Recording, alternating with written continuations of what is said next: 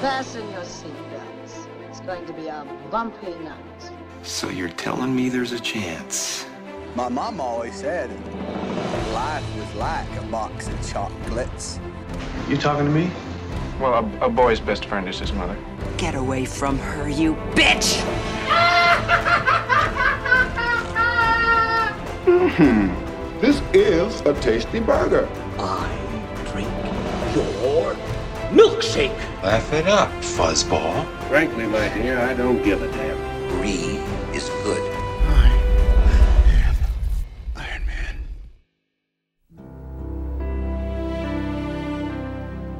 Saludos y bienvenidos al episodio número 66 de Throwback, la serie de Cine Express Podcast dedicada a las películas clásicas, eh, no tan clásicas de nuestros gustos. Vamos, en verdad hemos escogido películas por distintos motivos, ya esto van 66 episodios. Son películas viejas y buenas y seleccionadas por nosotros. Eh, mi nombre es Luis Angelet, yo soy su anfitrión de hoy porque no vi la película, así que esto es lo único que puedo hablar con ustedes.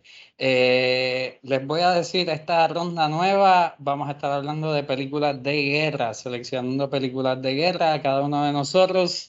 Eh, y empezando, la selección de esta ronda es de nuestro amigo que les voy a presentar primero y después les presento a los, de ustedes, a, a los demás uno a uno mientras les toca. Y este es Bobby Bob PR, el que seleccionó una película que ¿Qué está nos pasando? va a decir ahora. Y después yo lo presento a cada uno después porque lo hice mal, porque yo no sé ser host. Adelante. Está bien, no te preocupes, we'll go with the flow. ¿Qué está pasando?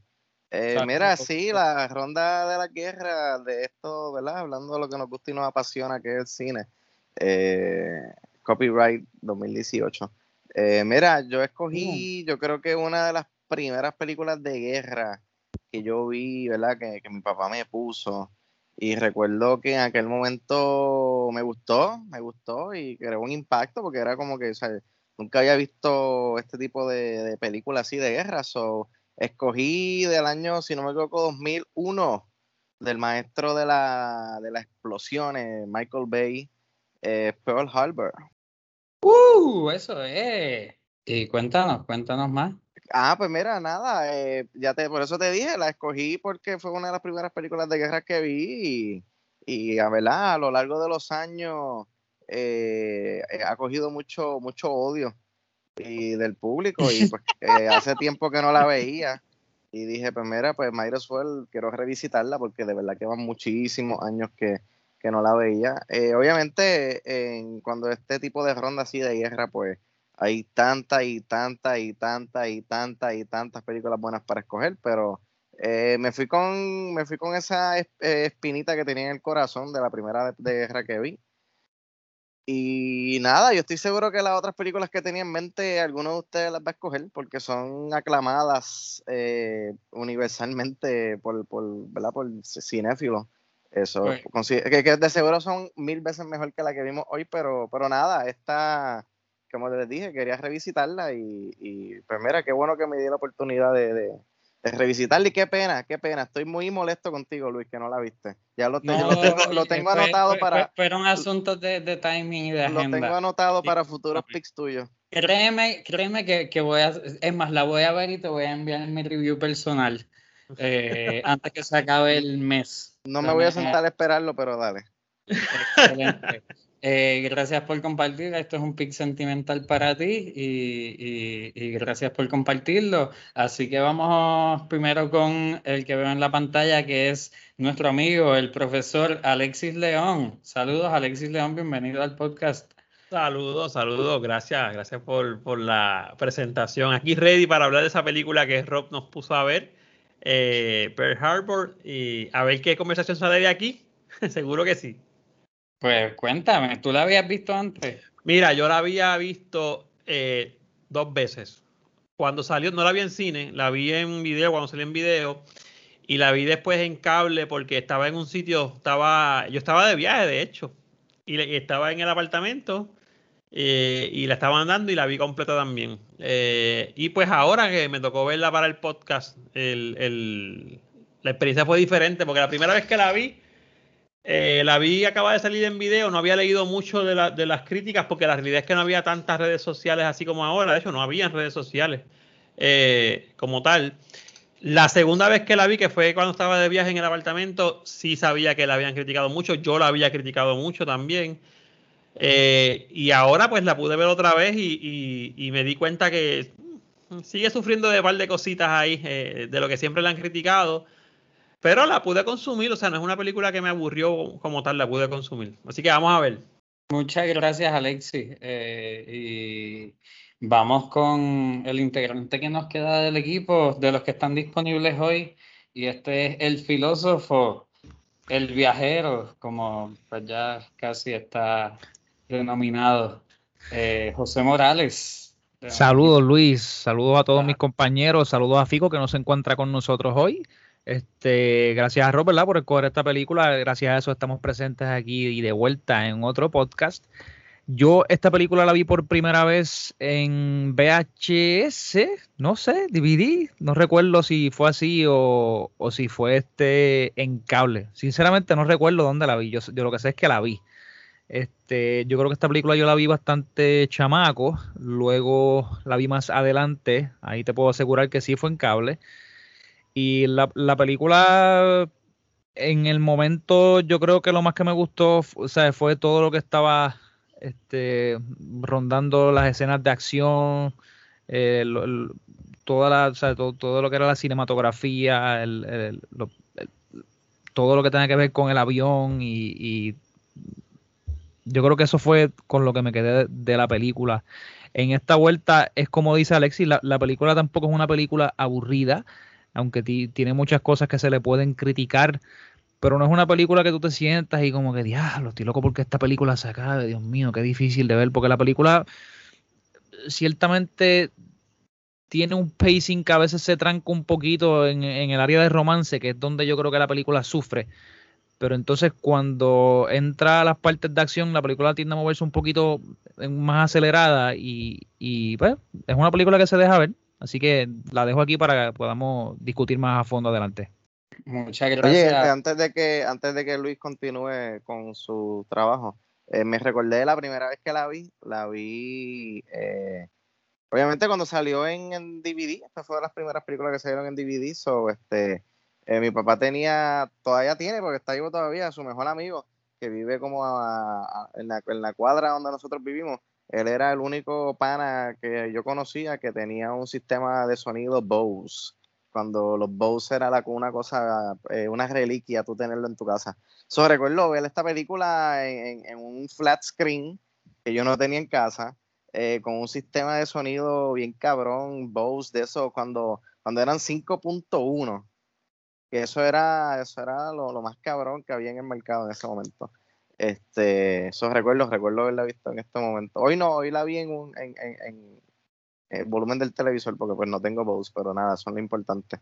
Eh, lo importante es que me la disfruté igual. Eh, me sentí hasta frustrado, y vamos a hablar de esto ahorita, me sentí frustrado cuando se acabó.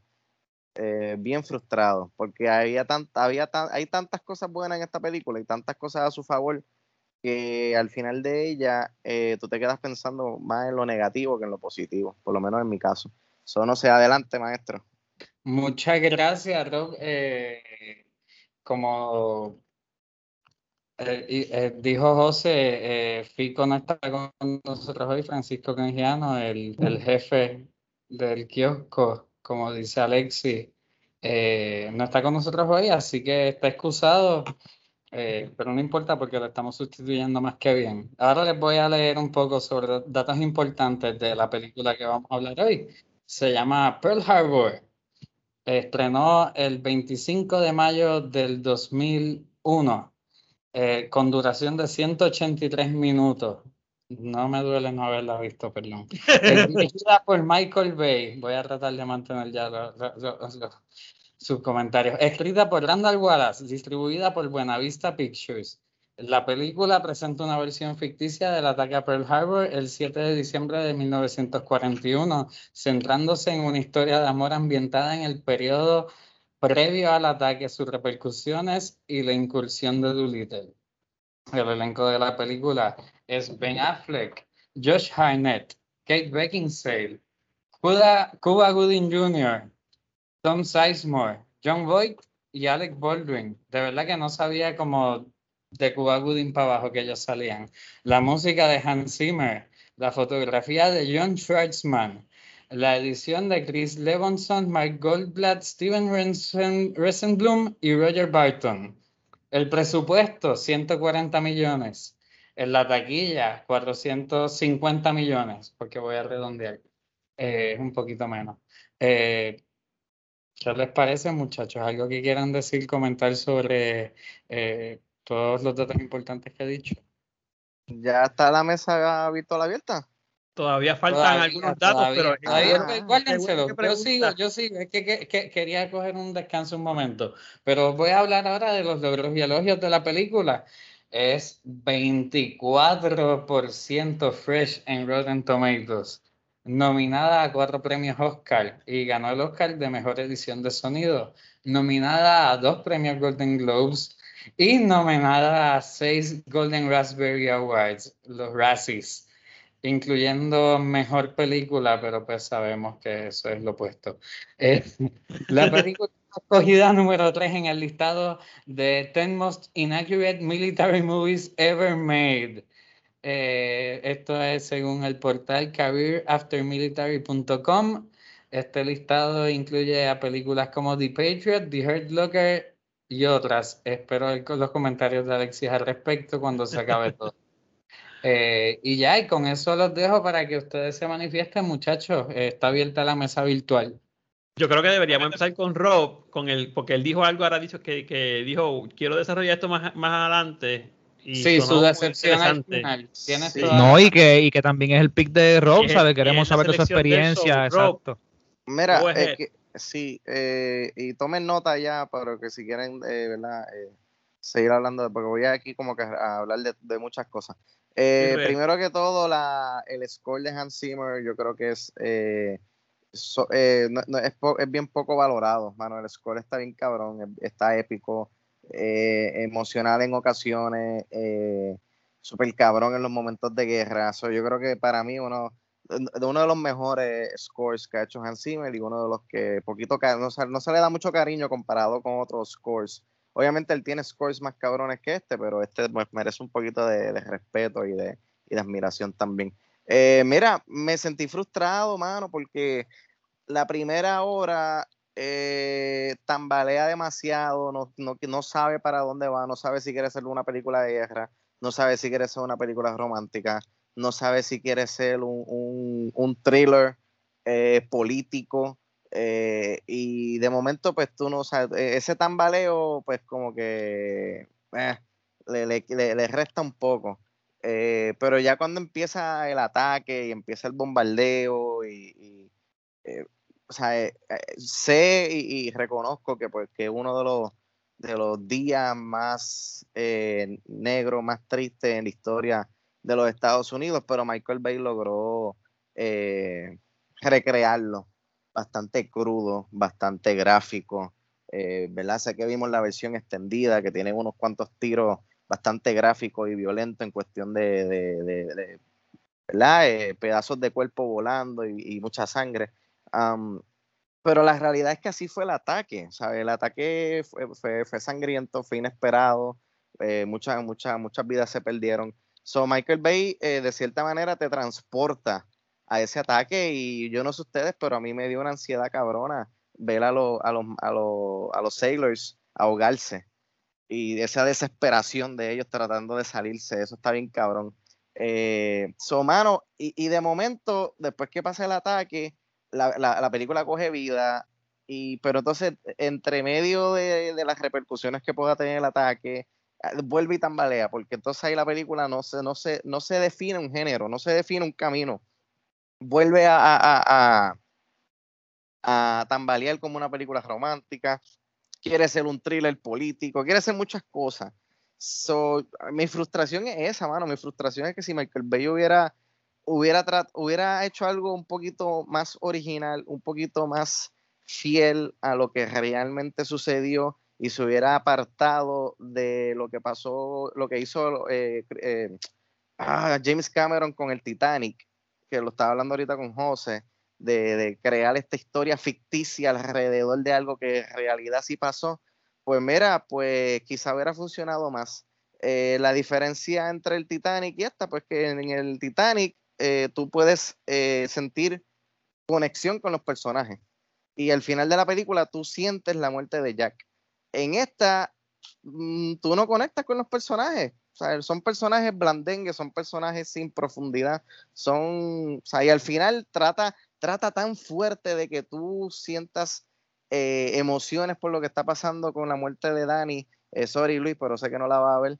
Eh, con la muerte de Dani, que es como que, ah, o sea, esto se pudo haber desarrollado mucho mejor y, el resultado final hubiera sido una película que no tan solamente recreara ese 7 de diciembre de 1941 eh, crudo, sino que también le, le brindara respeto, le brindara eh, ese, ese, ese, recuerdo a todas las vidas que se perdieron eh, en, ese, en ese trágico día y al final del día se, eh, la gente se, fije, se piensa más en lo romántico y en lo aburrido que es y en lo tan, eh, tan bla que se siente, porque es la realidad, se siente, o sea, volvemos, este, el, el, volvemos, me recuerdo, este, ¿cuál fue, carajo? West Side Story, que la historia romántica eh, no, no, hacía ninguna conexión, pues me recordó la historia romántica de el trío amoroso que está bien pendejo.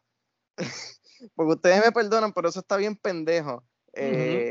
No hace sentido y, a mí no me interesaba. O sea, yo quería estar más pendiente eh, a lo que estaba pasando detrás de eh, en Washington, cómo empezaron a interceptar la, la, la, las, la, las llamadas y lo que estaban haciendo los japoneses y cómo hubo gente que, que trató de hacer el warning y mira, están planeando algo, están planeando algo. Y, sea, yo hubiera preferido concentrarme en eso y que la película se concentrara en eso y le enfocara más tiempo en ese aspecto que en el aspecto romántico, que no existió puñeta, porque no existió. Eso es lo que, eso es lo que me encabrona, que hay personajes que sí existen y esos personajes que sí existieron se montan en el asiento de atrás, mientras que eh, los tres personajes principales que no existieron en la historia son los que se, se, tratan de robar la película. Nada, voy a pasar el micrófono porque puedo estar aquí toda la noche. Mira, gracias, Rob, eh, gracias. Alex, yo, yo podría decir que podríamos terminar el podcast aquí porque Rob dijo muchas de las cosas que yo iba a decir. Este, mano, yo tengo varias cosas que decir de esta película. Eh, y quiero que sepan que nunca me aburrí de verdad. No es, no es una película que me aburrió. En eso, pues la película me mantuvo bastante en la línea, ¿no? Eh, en Puerto Rico, yo no sé dónde tú estás escuchando este podcast, pero en Puerto Rico hay un canal de aquí, puertorriqueño, que es bien famoso porque le cambia los nombres a las películas cuando son de inglés a español. Por ejemplo, Home Alone le pone Mi Pequeño Angelito, cosas así. Pues yo pienso que esta película, guap, eh, por poco digo un nombre, yo pienso que esta película bien pudo haberse llamado Un amor en tiempos de guerra, porque, y esa es mi crítica más grande, esa es mi, esa es mi crítica más grande de esta película. Esta película no o sea, esta película es una, es una, historia de amor. que pasó? Pues pasó en Pearl Harbor, pero, pero la historia eh, no falla, falla porque, porque no me están no me están dando una película de Pearl Harbor que se pudo haber hecho muy buena. Y yo sé que van a venir, pero es que Saving Private Ryan no fue, perdón, no fue la toma de Normandía. Ajá, pero la película no se llamaba La toma de Normandía o el día de, ¿entiendes?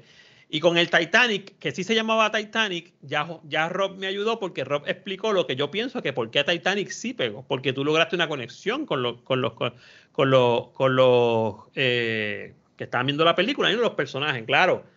Y esto es mi opinión. Una cosa es James Cameron, otra cosa es Michael Bay, o sea, señores, vamos a hablar, eh, vamos a hablar correctamente. Entonces, eh, cuando Rob dice que la película la, que la parte de romance, aunque después lo explicó, la película sufre, realmente para mí sufre también, pero al final digo, pues no sufre si la película siempre fue de romance. La película siempre fue una película de romance bastante cheesy y bastante flojita, de hecho, porque como bien dice Rob, ese trío amoroso está formado a la mala para poder sacarlo a él a otro país. Sorry, Luis, sé que no lo has visto, maybe no lo vas a ver eh, para sacarle otro país a él en lo que, en lo que llega el ataque, para que entonces el Billy se encuentre con lo que se encuentra. Para después al final matar al personaje porque lo matan, ¿entiendes? So, creo que ahí está un poquito, un poquito malita también. Eh, Oye, Alexi, perdóname, pero, pero en algún momento tuviste a Ralph y a Danny sentarse a pedirse perdón y sentarse No, a llegar no, a un acuerdo. No, no, yo lo vi peleando, pero Después de eso se le eh, olvidó. Sí, no, entonces, y, y la película trata constantemente de que tú hagas un attachment con ellos como panas y, amigos, pero no te da ese momento de, revealing, o sea, de que ellos hablen qué sé yo. Pero eh, la música de Hans Zimmer, pienso como Rob, de hecho yo pienso que es una de las cosas que mantiene esta película, este, que la mantiene. La, la- y fíjate que, que- que es bastante, o sea, ambienta bastante la película, sobre todo en las partes de acción, esos 42 minutos, los famosos 42 minutos de acción corrida son muy buenos, eso es lo que hace Michael Bay, hay que dársela con los embustes que metió y todo, pero yo, yo sabía que no estaba viendo una película históricamente correcta, yo lo sabía.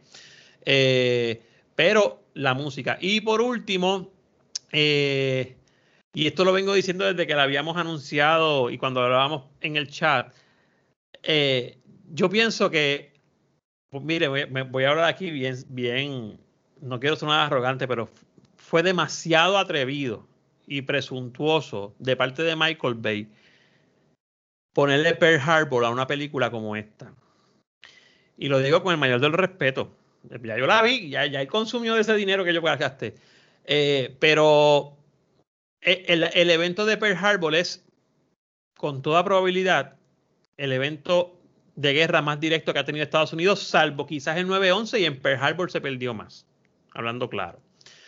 Eh, entonces tú coges una película así, después que tuviste un Save It Private Ryan, que, te da más o menos la guía de cómo hacer una película de guerra, y crea este tipo de película, yo, yo, yo sinceramente no hubiese querido ser veterano de, de- de- de Pearl Harbor, si es que había en vivo en este momento, porque para mí hasta le falta el respeto en muchas cosas. Y yo sé que la película no es una película histórica, pero vamos. Es, es- es como si yo cogiera el, el- eh, si, yo, si yo le pusiera una película de que eh, um, el nombre de algo demasiado importante para la historia de un país y te hago otro tipo de película que casualmente es mala, porque padece. Oye, tú, perdona que te interrumpa, pero es como lo que tú acabas de decir, ¿sabes? Que, que hagamos una película que se llama 911, entonces le queramos, le queramos este, hacer una- un romance ahí mismo y, Exacto. ¿sabes? ¿no? Y si lo haces, como hizo James Cameron con el Titanic, logra que por lo menos haya un attachment.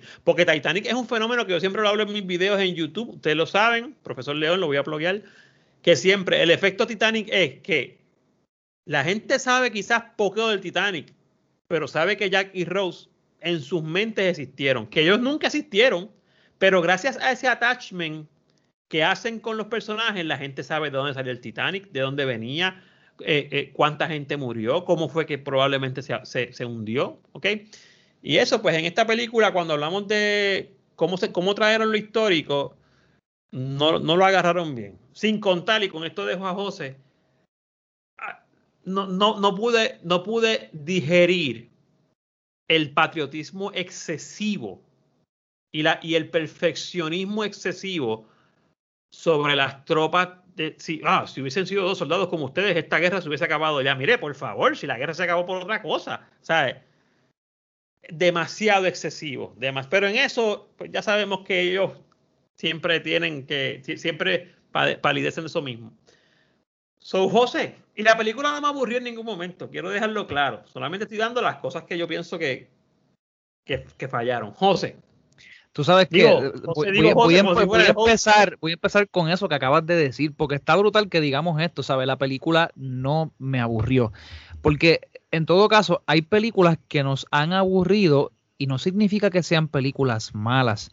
Y entonces, ahora, ahora, ahora también está este paralelo, ¿sabes? De que digamos que la película pueda o no ser mala o, ser considerada mala, ¿verdad? Por algunos de los integrantes de este grupo. Y aún así, no es una película que aburre, ¿sabes? La, la película sí, Michael Bay sí está contando con algo y él está contando con que, la, con que las personas vayan a pasar un buen rato en el cine y, no se aburran. Y, y yo creo que Michael Bay aquí es, es donde él brilla. yo no sé si esta es una de las películas más Michael Bay que uno pueda ver, porque la realidad es que eh, eh, es como cuando tú ves una película de Wes Anderson. La diferencia es que cuando yo veo una película de Wes Anderson me la disfruto en cantidad, ¿sabes? Porque el estilo de Michael Bay está tan marcado, ¿sabes? Algo tan increíble y, y de esto tampoco me puedo quejar, ¿sabes? Porque la realidad es que cuando tu estilo es tu estilo, ¿sabes? Y si, tú tienes un buen estilo, pues la gente se va a seguir disfrutando de tus cosas, pasa en la música, pasa en la cinematografía y en todo tipo de arte. Yo no puedo seguir, ¿verdad? adelante y, copiando lo que ustedes acaban de decir, porque la realidad es que yo creo que me lo sacaron y era lo que todos teníamos, y es el hecho de, de, ¿sabes? de la mezcla de las dos historias pero que entonces sí se puede hacer porque ya hemos hablado de otras películas que no son históricamente accurate, no, este, perdóname que no tengo la palabra en español en la cabeza ahora mismo, pero que entonces certera, muchas gracias Alexis, agradecido por eso. No son históricamente certeras, pero como Alexis ha dicho, o sea, nos venden unas historias que ciertamente pudieron haber ocurrido dentro de la trama y otros directores nos venden mejor ¿sabe? Nos hacen atacharnos mucho mejor a los personajes y entonces nosotros, ¿sabe? Podemos sufrir a través de la trama cualquier tipo de romance que esté dentro de ellas y lo otro entonces se convierte en una añadidura muy especial, ¿sabe? Que va muy bien con la película y eso es todo el problema de esta película. Bueno, espérate, déjame no decir todo, porque, ¿sabe? El hecho de que no sea certera eh, tampoco en el área de, de, ¿verdad? de los eventos ocurridos de muchas maneras. Y una cosa que no mencionamos, que también, ¿sabe? La veo, la veo tan, no sé si decir racista, no sé, porque la realidad es que si Michael Bay tenía, ¿sabes? Tenía toda la información en la mesa, porque ¿sabes? tú cuando eres director, yo me imagino que tú tienes que hacer una buena investigación para hacer esta película. Tengo algo que decir de eso, tengo algo que decir de eso y lo voy a dejar en paréntesis.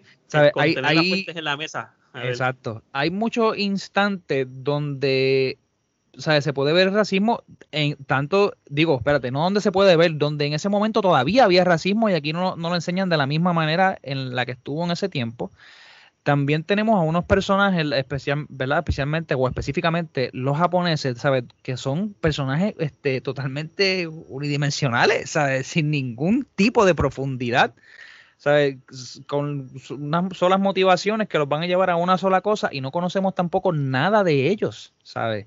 De momento salen en la pantalla, ¿saben? Hacen esta mezcla aquí y vamos a atacar a esta gente y vamos a meter mano. Ya. Eso es todo lo que sabemos. Eso también yo creo que hace que la película sufra mucho y hace que Michael Bay quede como una persona que no hizo su asignación. Comentarios como este, los que dices Alexi, ¿verdad? De, de este patriotismo falso, exagerado, de verdad es tan cliché y tan awkward que cada vez que dicen un comentario o hacen algún acto de, de, de esta índole, de verdad es cringe worthy. ¿sabes? A nivel que tú te quedas como que diablo, en serio tú acabas de decir eso, brother. Pero aparte de eso, pues también le pago mis respetos porque volvemos, todo lo que tiene que ver con acción, todo lo que tiene que ver con cinematografía, la música de, de Hans también es sumamente notable. Tú lo sabes porque cuando tú estás viendo una película y la música te agrada, tú, tú lo notas, ¿sabes? Tú dices, wow, la música de verdad está bien buena, va muy bien con lo que está ocurriendo. Todo lo demás, pues no me lo venden y yo entiendo, yo entiendo lo que él quiere hacer con esta película, de verdad lo entiendo, ¿sabes? La quiere vender muy bien, quiere que quizás se, se, se empaquete en las salas con un montón de gente, pero mano, la realidad es que, ¿sabes? Si tú, como dice Alexis, si tú vas a tomar un evento de esta magnitud, que quizás es el evento de guerra más grande en Estados Unidos, mano, ¿sabes? Mejor es que lo hagas bien, brother, ¿sabes? Que, porque lo retrates bien, porque estamos hablando de, de, de muchas vidas que se perdieron en, en, en, ese ataque y tú quieres, ¿sabes? Tú quieres pagar tus respetos a esas personas, ¿sabe? Tanto las que se perdieron en, en, Estados Unidos como fuera de Estados Unidos, porque no, o sea, tampoco podemos ser aquí, ¿sabes? Solamente mirar las cosas desde un lado. Luis, estaba echando la mano, perdóname. No, gracias, de verdad es que ya llevo mucho tiempo callado y para que ustedes cojan un descanso. Solo quiero aportar porque estaba haciendo el research aquí mientras ustedes decían que es que me puse a ver y lo entiendo todo. La película que hizo Michael Bay antes de esta fue Armageddon. So, Armageddon era medio fantasiosa, pero él se tiró un romance que a la gente le gustó, hizo una canción con Aerosmith, la pegó. Así que él dijo, ya yo tengo el romance mangao, ahora lo voy a hacer, pero más histórico. Y pues, pues no, no pegó. Eh, ya, esos eran mis dos centavos. Y les Y quería preguntar es para, tremenda para- película. Ajá. Tremenda película. Armageddon es tremenda película. A mí me gustó. Sí. Sí. Eh, les quería preguntar si había algún actor o actriz que se destaque, porque pues, pues no han mencionado ninguno por nombre propio para que sigan ahí en la mesa virtual. Ah, yo quiero mencionar, I mean, obviamente este es el Ben Affleck de la época de Jiggly, Daredevil, o sea, este es Ben Affleck que conocemos hoy en día de, de Batman, de, de Argo, de The Town. Ah, si yo tendría que mencionar a alguien, yo creo que Alec Baldwin. Yo creo que Alec Baldwin, eh, ¿verdad? Con, con la poquita eh, participación que tiene, yo creo que se, se roba la película. Porque no sé, Josh Hartnett nunca me gustó y pues Kate Beckinsale me gusta, pero es por su, por su, cómo se ve, no por su actuación. A mí Josh Hartnett nunca me ha matado en una película. Mira, eh, yo quiero contestar esta pregunta también. La realidad es que, ah, lo decíamos, la película padece de eso, de que tú no, no, hay, un personaje que te vuelva loco realmente. Ahora, yo, yo, ah, el de Alex Baldwin se pasa, pero Alex Baldwin es un veterano. Pero, aunque tú no lo creas, esta película cuando tú la ves más a fondo, esta película tiene solamente un personaje femenino principal. Las amigas de ella son secundarias en cuestión argumentativa. Y ese personaje femenino principal, que es enfermera de la Segunda Guerra Mundial, que trabaja en Pearl Harbor, que tiene que vivir con el hecho de pensar que su novio slash marido to be se murió, probablemente en el peor de los casos, que tiene el dilema sentimental de que el amigo de su pareja comienza a enamorarse de ella y ella comienza a hacer una vida nueva para después a esto sumarle que el tipo le escribe una carta, un, un, un- un- telegrama y llega a la puerta. entonces ella está embarazada básicamente. Sea, yo creo que el personaje de ella, aunque pudo haber brillado más, es uno de los con los que yo digo, coño, o sea, tenía, tenía siempre donde buscar, porque es la única representación, es la única representación femenina. Ah, y la que muere al final. Que Entonces la sufrimos, pero no, me, no quieras que la sufra tanto, porque nunca me la presentaste como uno de los personajes principales. Al contrario, ella, el, el esposo de ella era un muchacho que lo presentaste como para que yo me se mofaran de él, porque los amigos se mofaban de él porque era gago cuando se ponía ansioso. Go, go, go. Exacto. Entonces, eh, en la- tengo que decir que la chica, que es- se me olvida el nombre de la per- del personaje ahora, Evelyn, algo así, no me acuerdo el nombre. Evelyn, Evelyn, sí. Eh, que es esta que es Kate, pues para a mí me gustó mucho.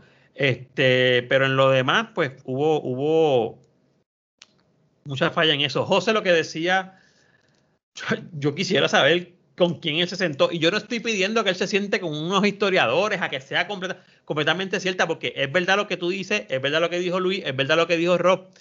En las partes de acción, esto está brutal. O sea, esta película, cuando esos aviones van llegando, esas tomas aéreas explotando los, los, los, los- barcos, o sea, eso está bueno, porque eso es Michael Bay. Este- ese fue el tipo que nos trajo Bad Boys, que nos trajo Armageddon. Eso no hay problema. El detalle es que yo no sé a dónde mirar porque no sé de qué es la película. Entonces, o es un romance, o es una película de guerra, o es una película de romance ambientada en algo, algo que pasó por ahí que, su, que sucede que es el evento mayor de guerra en suelo estadounidense. Sin contar, porque no va a dar tiempo, porque ya estamos acabando, en que la película debió acabar ahí. No tenías por qué enseñarme la, la operación Doolittle. Eso no me importa. ¿Cuál es la necesidad de Estados Unidos? Perdonen que salga el profesor dentro de mí, de quedar bien parado.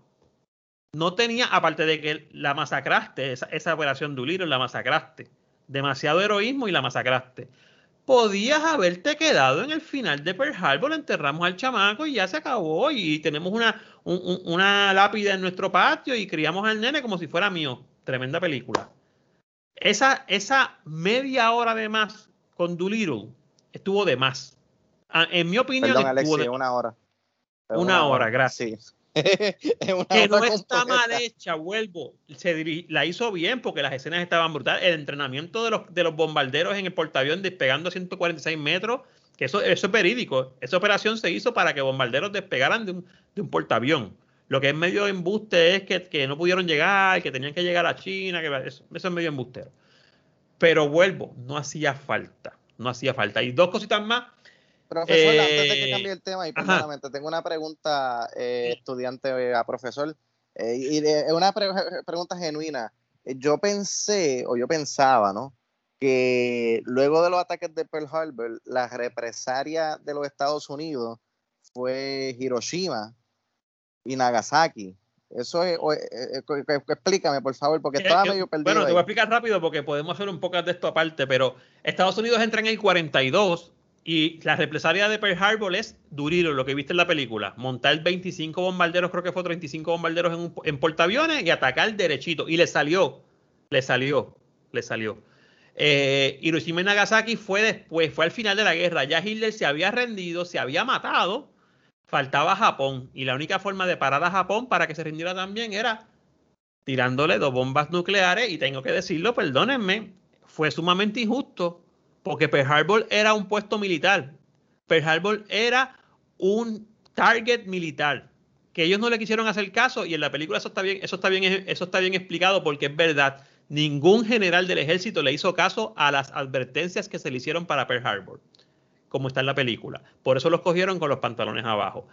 Hiroshima y Nagasaki no eran bastiones militares, eran lugares de civiles. Y Estados Unidos lanzó no una, dos bombas nucleares en lugares civiles. Porque mucha- lo digo porque mucha gente dice, ah, pero es que ellos atacaron Pearl Harbor. Pearl Harbor era una base militar. Hiroshima y Nagasaki no. Pero no, contestando tu pregunta, eso viene mucho después, eso casi en el 45 casi. Este, yo pienso que Michael Bay se levantó un día, no sé si José está escuchando esto, y se, levantó, se estiró de la cama y dijo, "Acho, yo tengo ganas de hacer una película de Pearl Harbor, Acho, la voy a hacer. Pa- sue- suena como eso. Y es bien verídico en la, en la película, me gustó mucho porque sí, Estados Unidos siempre vio la guerra como algo que ellos no se querían meter, algo que era del otro lado. Y eso sí sale muchas veces repetido, como que no nos vamos a meter, esa guerra no es de nosotros. Esa visión de que esa guerra no es de nosotros, que es lo que le temía Roosevelt también, que está bien presentado aquí, eso sí existía. Estados Unidos no se quería meter en esa guerra. So, mano, fuera de eso, no tengo más que decir. Me gustó cómo retrataron a, a- Roosevelt. La película no es de Roosevelt realmente. Me gustó cómo retrataron su condición del polio eh, y toda la cuestión. es- Esa gallardía de Roosevelt, eso era cierto. Roosevelt era así. Roosevelt era, yo voy a decir, esto se va a hacer y se va a hacer. No me digan que no se puede hacer. Se va a hacer. Si no, yo busco a la gente que lo pueda hacer, pero se va a hacer. Me, Eh, me so- encantó la escena cuando, cuando llegan los, los- el capitán que le dice, ¿quién es esta persona? Y no me acuerdo cuál es el diálogo, pero él dice, ah, esta gente son como yo. Ellos no, they don't, they don't, uh, they don't waste their fucking time, o they don't bullshit with time, algo Exacto, así. exacto, fue, bien, exacto. fue bien directo, eso estuvo bien, eso estuvo bien cabrón. Pero fuera de eso, la película, como dije, no me aburre, solamente padece de esas cosas. Eh, y hay muchas películas que padecen de eso y no le quita méritos a Michael Bay, que no es mi director favorito, pero fue el que me trajo Bad Boys, Armageddon, como dije, me trajo las primeras Transformers y yo siempre voy a estar agradecido de eso. So, aquí pues quizás entendió que no debía meterse tanto en esto. Siga por ahí usted, este maestro anfitrión. Bueno, ¿alguien más tiene comentarios finales después de Alexi?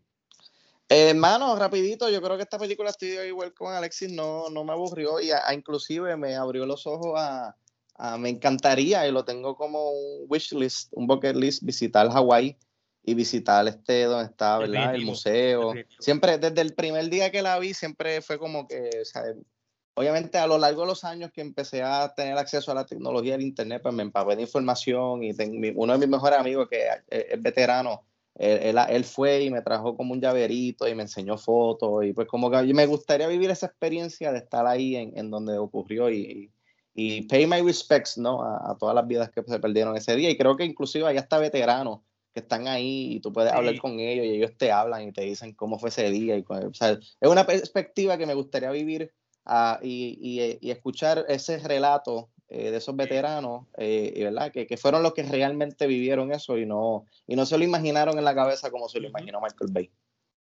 Vas a tener una visita, una visita muy emocional, te lo aseguro, qué bueno. eso me han dicho, eso me han dicho. sí. sí. porque debe ser bien pesado. Y sabes qué, qué me gustaría ir a Pearl Harbor, pero con Kate Beckinsale estar con ella allí y podemos cuadrarlo con el director de este podcast, eh, Fico Canjiano, a lo mejor hace unas llamadas y lo consigue. Sí, obligado, podemos eh, navegar el mar con ella por ahí. Muy bien. Eh, y dicho todo eso, muchachos, gracias, gracias por todas sus impresiones y comentarios en la mesa virtual. así que vamos a pasar a nuestro próximo segmento, que es el legado de esta película. Vamos a empezar para... Vamos a empezar con el filósofo, sí, ese mismo, el que alzó la mano, el filósofo José Morales. ¿Qué tú piensas del legado de Pearl Harbor desde su estreno y mirando al futuro? Hermano, yo creo que el legado va a quedar como, ¿sabes?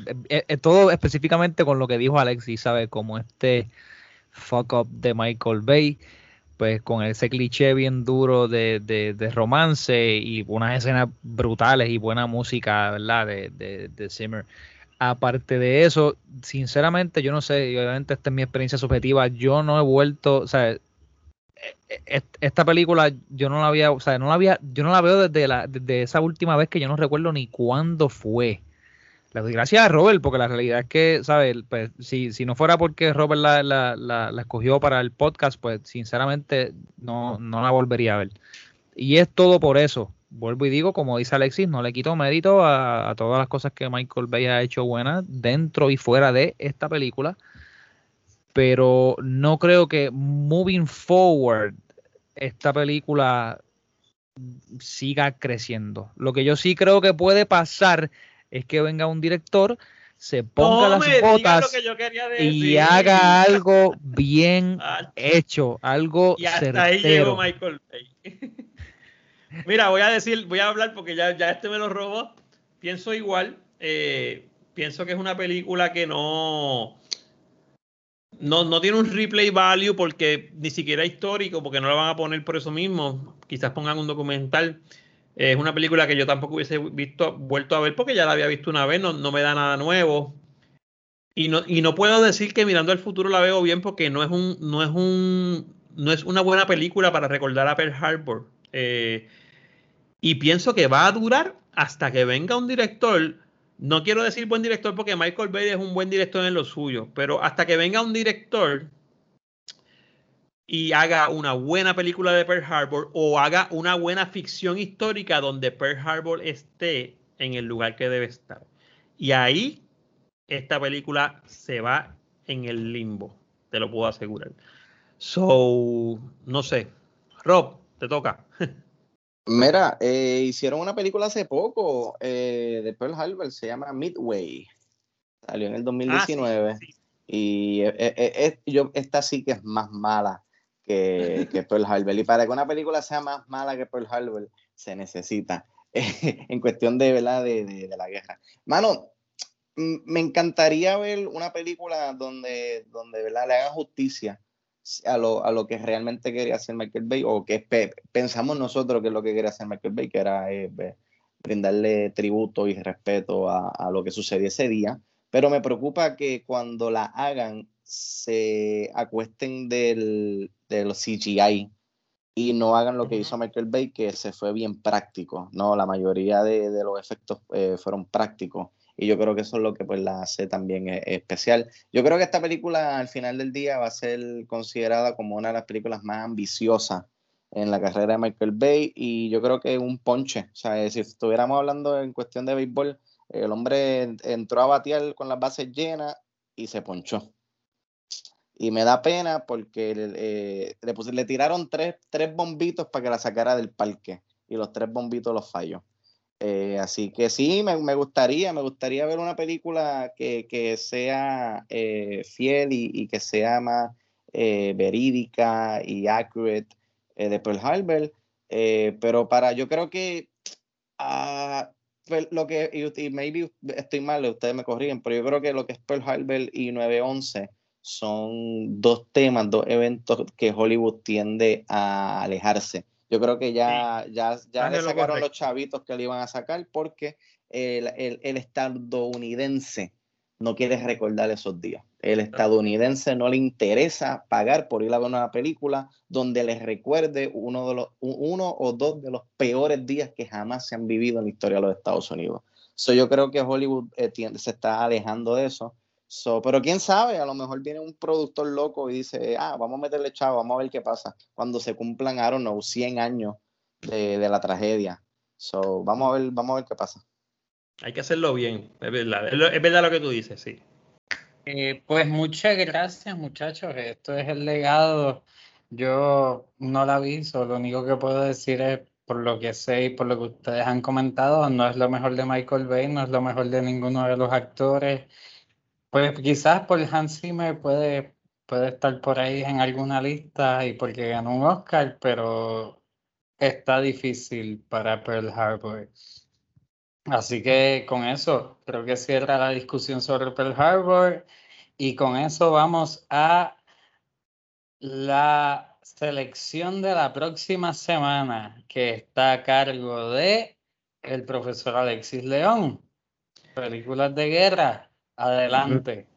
Mira, estuve en una comunicación con, interna conmigo mismo buscando, a mí me gustan muchas películas de guerra, pero eh, Cambié hoy a última hora después que vi Pearl Harbor, porque dije, no, me voy, me voy a salir del siglo XX porque no, no quiero más siglo XX. So, la película que vamos a estar viendo para la semana que viene es del 1995 y se llama Braveheart. Si usted la busca en español es Corazón Valiente. Eh, una película dirigida por Mel Gibson. Salió en, el 2000, en el, en el 1995, perdón. Eh, si me, los muchachos me ayudan, déjame ver si puedo conseguir aquí donde se puede ver, porque lo tenía aquí ahorita. Miren, aquí, Braveheart del 95 de Mel Gibson está para verse. ¡Wow! Está streaming en Disney. Tremendo. No, no, no, no, no, no. Eso ¿No? no, Ah, pues tenemos que actualizar eso.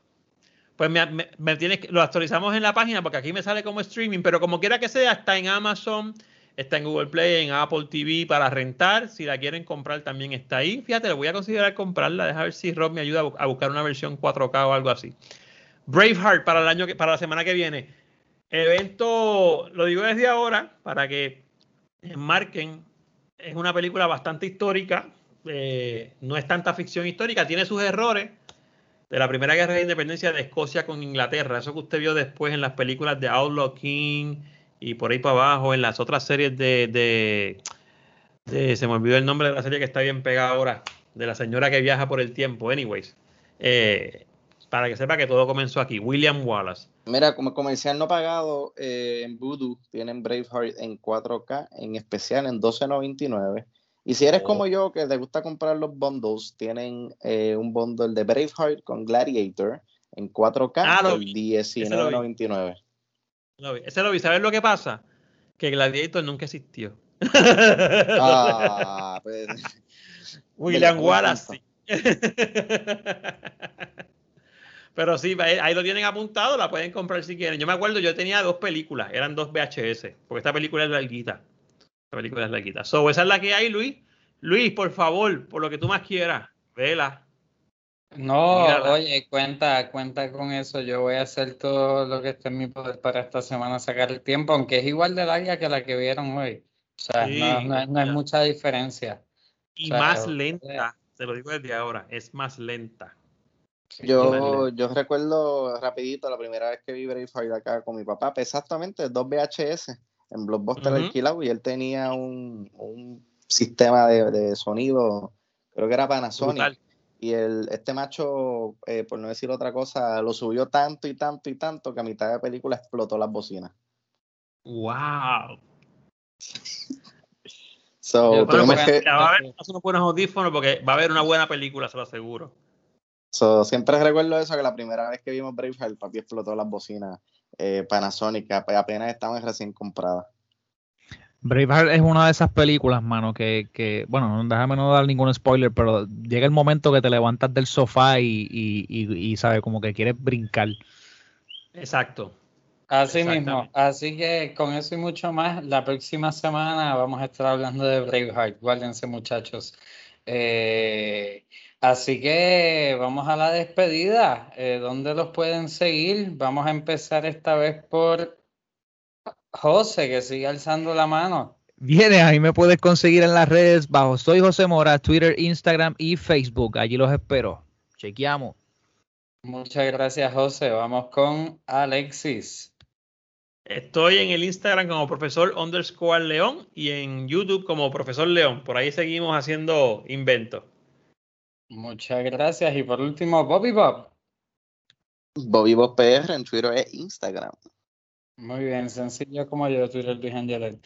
Eh, y pueden seguir a Cine Express en, toda, en la página de internet cinexpresspr.com y en las plataformas Facebook, Instagram, YouTube y Twitter como Cine Express PR. ¿Se me quedó algo? No, y también pueden seguir al señor, ¿verdad? En, ah, Twitter y, ¿verdad? Ah, Fico, Fico en Twitter e Instagram, como Fico Canjiano. Fico Canjiano, tienes toda la razón. Eh, y yo creo que ahora sí con eso estamos, cubrimos todas las bases, hablamos de la película, dimos la próxima y gracias por escucharnos y nos vemos en el cine. Nos vemos en el cine. Nos vemos en el cine. Nos vemos en el cine.